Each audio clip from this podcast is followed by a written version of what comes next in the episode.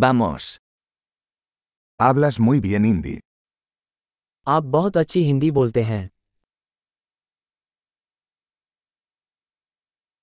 Finalmente me siento cómodo hablando hindi. आखिरकार मैं हिंदी बोलने में सहज महसूस करता हूँ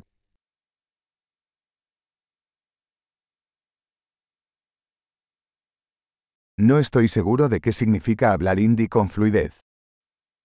मुझे यकीन नहीं है कि हिंदी में धारा प्रवाह होने का क्या मतलब है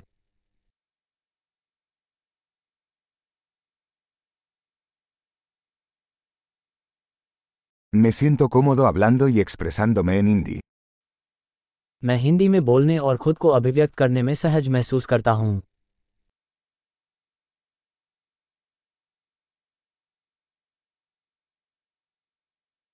Pero siempre hay cosas que no entiendo. लेकिन हमेशा ऐसी चीज़ें होती हैं जो मुझे समझ में नहीं आती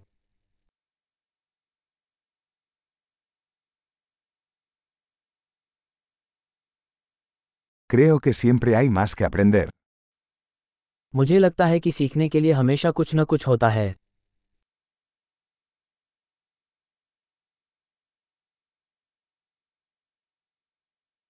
Creo que siempre habrá algunos hablantes de hindi que no entiendo del todo.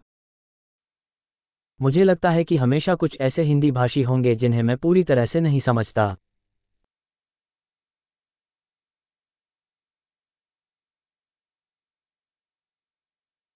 Eso podría ser cierto también en español.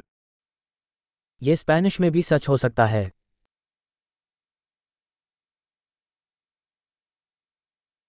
A veces siento que soy una persona diferente en hindi que en español.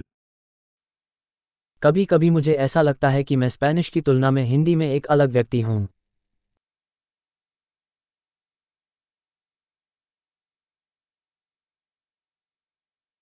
Me encanta quién soy en ambos idiomas. मुझे दोनों भाषाओं में मैं जो हूँ वो पसंद है